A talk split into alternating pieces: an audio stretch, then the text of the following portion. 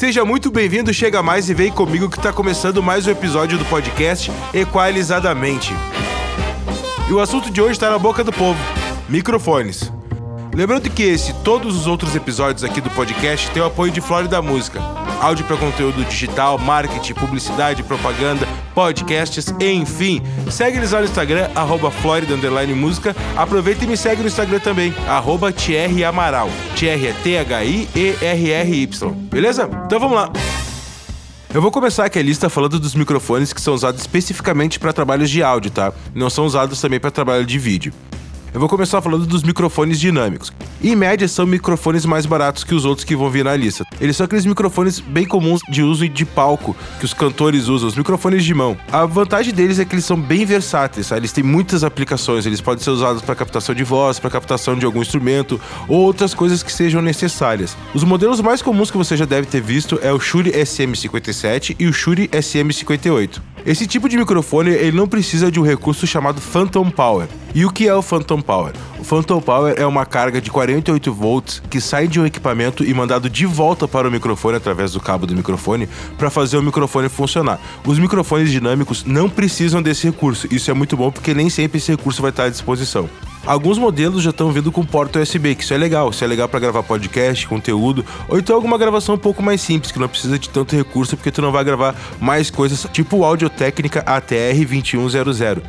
Outro tipo de microfone que é usado mais especificamente para áudio, não para vídeo, são os microfones condensadores. Esses microfones são aqueles que são vistos em estúdio, que eles são um pouco mais caros, um pouco mais robustos. E em média, eles custam em torno de 2,5 a 3 vezes o valor do microfone dinâmico. Realmente, ele tem uma capacidade melhor que o microfone dinâmico, mas assim, dependendo da aplicação e se você souber usar, os dois podem ter um resultado tão bom um quanto o outro. A característica dos condensadores é que eles têm a cápsula de captação. Se você olhar assim bem ele contra a luz, você vai ver que parece que tem um pirulitinho dentro. Essa cápsula era um pouco mais larga, ela tem uma circunferência maior. E a desvantagem é que esse microfone ele precisa de phantom power para funcionar. A vantagem desses microfones é que eles têm padrões de captação. Por exemplo, a gente tem o padrão de captação cardioide.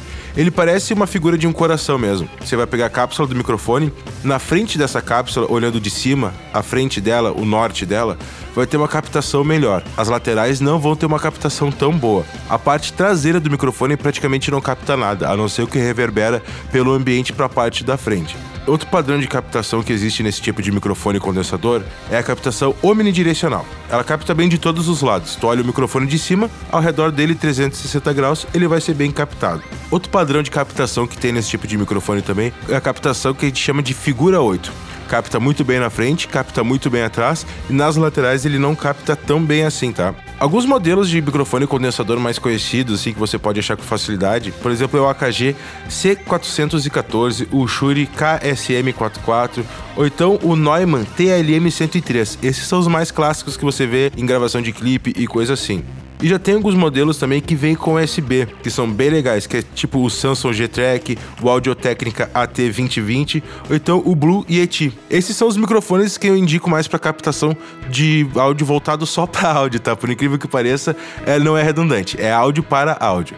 Agora eu vou falar dos microfones que servem para captação de áudio para aplicação de vídeo, beleza? Vamos começar então pelo clássico microfone de lapela. Geralmente o microfone de lapela é usado para quem precisa ter mobilidade ou para quem precisa usar as mãos enquanto grava. Por exemplo, em jornais de televisão que o apresentador precisa ficar com as mãos livres porque ele está fazendo alguma outra coisa, captação de vídeo em que a pessoa caminha, que ela se desloca, ou então para captações de vídeo de, sei lá, ah, programas de culinária, alguma coisa assim que a pessoa precisa ficar com as mãos livres. Ele tem um custo um pouco mais baixo que o tipo de microfone que vem a seguir. A vantagem dele é que ele é muito discreto, ele fica no cantinho da roupa ou até mesmo às vezes por dentro da roupa. O tipo de captação que ele tem é omnidirecional, ele capta 360 graus em volta dele e isso não é tão bom, tá? Porque tem que ser usado em ambientes que tenham controle de ruído, em estúdios, por exemplo. Outra desvantagem dele é que tem que ter cuidado uh, na aplicação dele. Como por exemplo que eu falei antes, que ele é colocado por dentro da roupa, pois ele pode gerar ruídos, ou então quem tá usando acaba esquecendo e acaba dando tapas, uh, então gesticulando e mexendo com ele, fazendo esse, esse efeito aqui, ó. Isso não é legal, tá? Porém, a vantagem dele, como eu falei antes, é que ele é muito discreto e ajuda muito na mobilidade de quem tá usando. Os modelos que eu indico para microfone de lapela são os da Sony, o WP-D11 e o AKG Perception 45. Pode procurar lá que eles são bem legais e tem o selo equalizadamente de aprovação.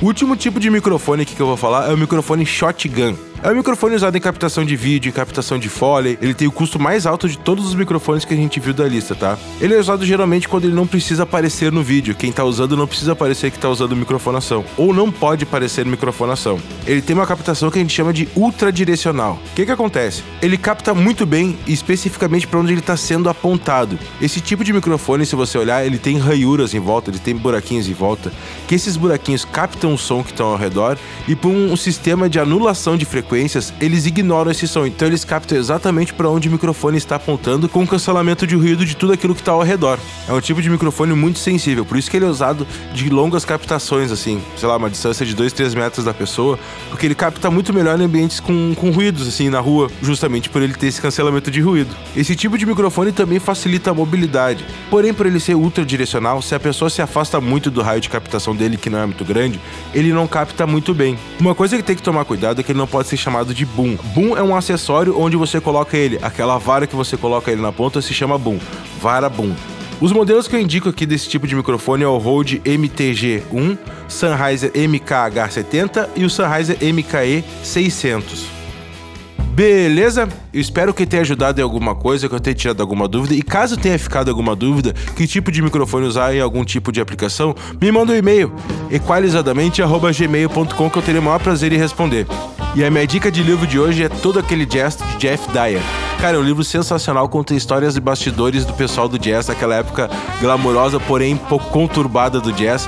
Procure esse livro, também é sensacional, vale a pena cada centavo do investimento e é uma aula para quem curte música e para quem não curte também é uma aula, beleza? Então eu vou ficando por aqui, espero que eu tenha ajudado bastante vocês. Até a semana que vem. Falou, fui!